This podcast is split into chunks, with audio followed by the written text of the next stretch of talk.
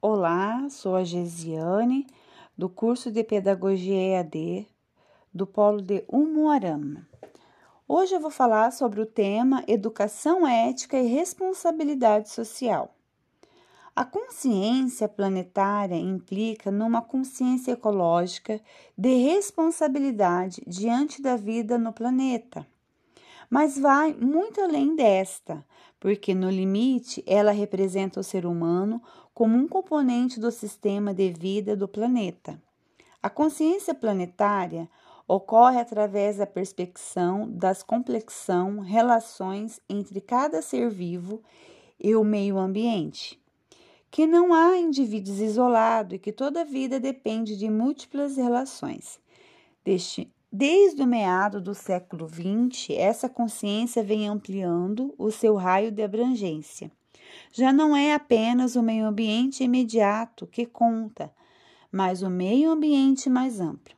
Pode-se falar da consciência planetária para tratar a relação entre a humanidade, gênero humano com seus diferentes povos e culturas.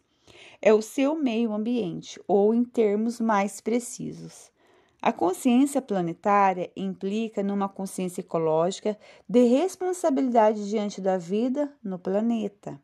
Mas vai muito além desta, porque no limite ela representa o ser humano como um componente do sistema de vida do planeta.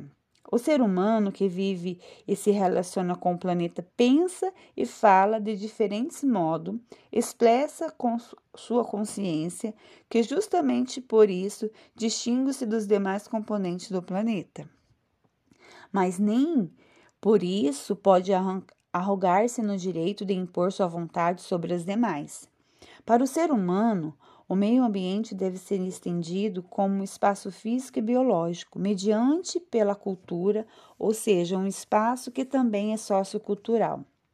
As inquietações ao pensar na educação brasileira sempre fizeram presentes na vida de todos aqueles que buscam melhoria do sistema do ensino do país. Hoje, mais do que nunca, os questionamentos que já eram muitos foram ampliados em funções de caos político, econômico e social, que se apresenta na sociedade brasileira. É senso comum há tempos que a realidade da educação é desalentadora, mas a nota atribui ao Brasil no ranking mundial da educação mundial apresenta um cenário triste e preocupante. De acordo com o relatório brasileiro no Programa Internacional de Avaliação de Alunos de 2018, o país foi hackeado como o segundo país mais desigual do ponto de vista educacional do mundo. Assim, há muitos a ser feito para melhorar a qualidade do ensino brasileiro e mudar essa situação. Neste contexto, é vivendo um tempo de incerteza refletir sobre o tempo tema tão sensível e controverso no Brasil. É um desafio gigantesco, mas é preciso fazer um esforço e manter a chama da esperança acesa, uma vez que só ela pode nos ajudar a trilhar novos caminhos e construir um futuro diferente e melhor para a educação do país. Ensinar não é transferir conhecimento, mas é criar possibilidades para sua própria produção ou construção. É imperativo refletir sobre o que de fato é a educação. Qual é o propósito de educarmos? Qual é a utilidade do ensino na vida das pessoas e sobre qual é o papel do professor no sistema do ensino? Mas especificamente em nosso país. Assim, esse é o desafio que aqui se apresenta. Afinal, mudar é possível. Ele deve ser um mediador, facilitador e articulador do conhecimento, e não apenas aquele que detém a informação. Ele deve atuar como um pesquisador que provoca o aluno a ser também curioso e descobrir a partir dos seus próprios questionamentos. Educador é um sujeito responsável por coordenar, na relação com o outro, os processos de ensino e aprendizagem.